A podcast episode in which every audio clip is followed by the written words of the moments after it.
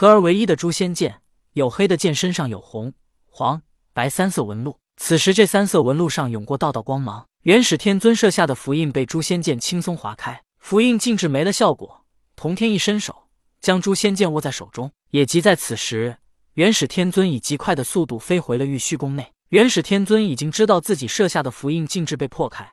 本来他在禁制上留下口子，是为了让诛仙剑散发气息，将童天引来。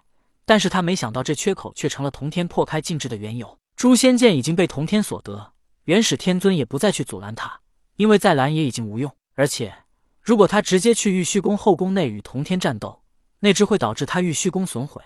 他可不想看到自己的道场宫殿被如此毁坏。要是在别人的道场，元始天尊并不介意；可是，在他自己道场，他绝对不能看到这样的情况发生。元始天尊在玉虚宫外等着童天。而童天也感受到了元始天尊的气息，灵力虚空当中的元始天尊看到了昏迷着的南极仙翁，他一挥手，一道光芒注入了南极仙翁的体内，在光芒的滋润下，南极仙翁醒了过来。醒过来之后的南极仙翁急忙对元始天尊行礼道：“老师。”元始天尊一摆手道：“你先退到一旁去。”童天手握诛仙剑，有了宝剑在手，这次他没有再逃，而是不急不缓地从玉虚宫内走了出来。而元始天尊看到诛仙四剑合而为一，成为了一把剑，他微微一笑，道：“你果然是通天师弟，居然能将诛仙四剑合而为一。当年诛仙阵被破了之后，诛仙四剑就被元始天尊所得。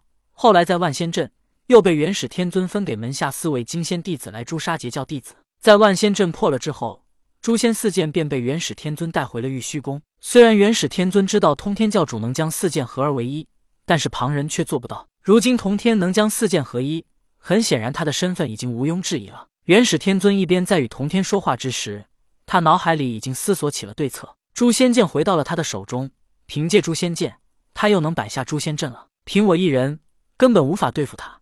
看来我们四圣需要先放下矛盾，解决他。童天看到元始天尊说话之后，便望着他沉默不语，知道元始又在算计，而他的算计之法，无非还是四圣联手。你觉得？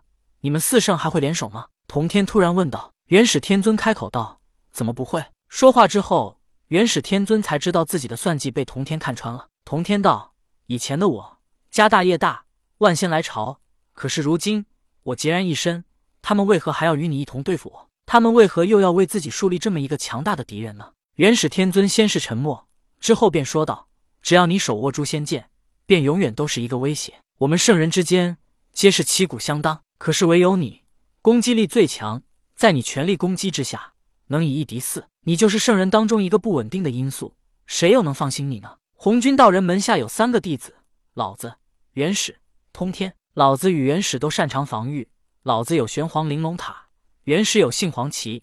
可是只有通天似乎是完全放弃了防御，他剩下的只有攻击。通天的法宝、兵器、阵法都是以攻击见长，包括截教弟子的法宝或者阵法。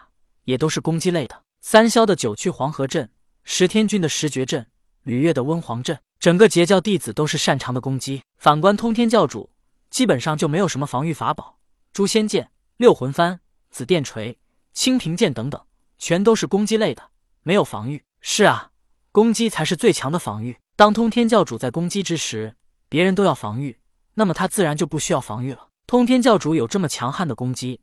如果他再拥有老子或者元始这样的防御法宝，别说四圣、十圣也不是他的对手。不说通天教主能打败十圣，最起码他能牵制十圣，给门下弟子机会。而童天也听到了元始天尊的话，他哈哈一笑道：“诛仙剑虽然在我手中，可是西方教接引准提，他们并不是因为我有诛仙剑而与你联手，他们只不过是想要西方教东传，想要更大的势力才与你联手。你以为真的是因为我个人攻击力太强吗？”顿了顿。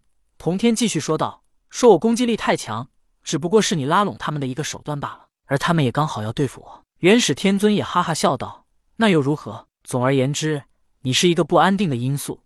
有你在，我们几大圣人都无法安定心神。如今我已经不是当初的通天教主，他会摆下诛仙阵，但我不会。怎么？